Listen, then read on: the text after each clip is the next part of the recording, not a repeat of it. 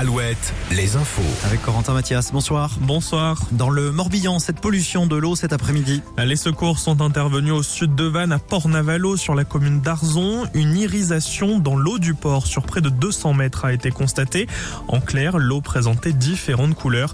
Fort heureusement, cette pollution a rapidement été traitée. Au chapitre judiciaire en Charente-Maritime, un homme a été mis en examen pour homicide involontaire et placé sous contrôle judiciaire. Il s'agit du mari de la femme retrouvée sans vie à son domicile de Surgère mardi.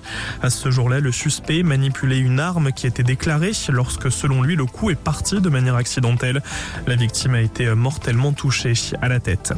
Dans le Finistère, des peines allant de 6 mois à 2 ans de prison avec sursis pour homicide involontaire ont été prononcées par le tribunal de Brest après la mort en 2016 d'un expert maritime.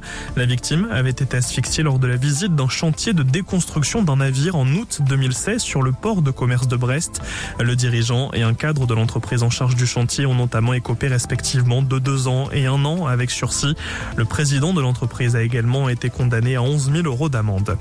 En Vendée, le préfet ordonne la fermeture d'un magasin alimentaire à La Roche-sur-Yon après une inspection de la DDPP, la direction départementale de la protection des populations. Elle a relevé des manquements aux règles d'hygiène tels qu'un mauvais nettoyage des locaux et des équipements ou encore l'absence de traçabilité. On passe au sport, il y a du foot ce soir. Oui Julien avec le match Rennes puis envolé pour le compte des quarts de finale de la Coupe de France.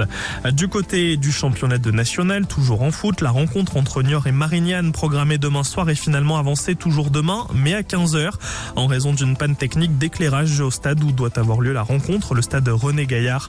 Autre rencontre demain, Cholet à domicile face à Dijon.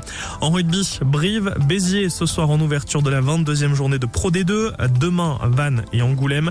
Et puis parmi vos sorties ce jeudi, Manu Payet à Saint-Brieuc, Artus à Rennes, Philippe Lelouch à Londerneau. Côté concert, Julien, Roméo Elvis à Nantes, Chaka Ponk au Mans. Je note. Merci. Notez.